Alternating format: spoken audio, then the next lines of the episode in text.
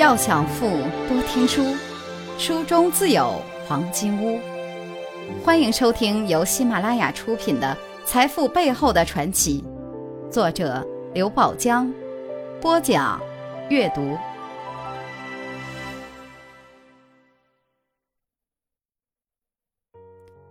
第九课，他们都曾经学过。第四节，我教他们还差不多。有人曾经忽悠全球华人第一狂人严介和去读过博士，严介和表示没时间。对方继续忽悠，没事，作业我替你做。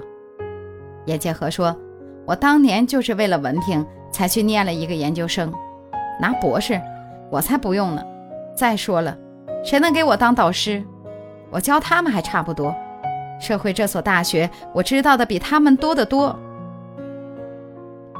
严介和还有另一番狂论，他说：“最近我常常自我安慰，真正要成为企业界的一流精英，应该是不读书、不看报的。为什么呢？能够学习知识的是三流人，能够在读书看报中举一反三、触类旁通、创造知识的人是二流人，能够在生活中无中生有、创造知识的人。”才是一等人，因为生活才是永恒的老师。一流的企业家讲理念，三流五流的讲理论。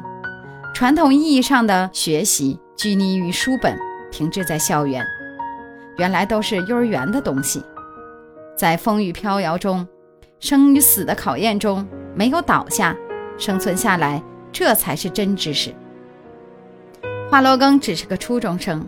齐白石是木匠出身，李嘉诚小学没读完，比尔盖茨也不过读了一半的大学。现在国内的商学院里的老师，没有一个是在企业工作了五年以上的高管，全都是不懂管理的人在培养管理人才。财富箴言：尽信书不如无书，坚决不做两脚书橱。书读的不多没有关系，就怕不在社会上读书。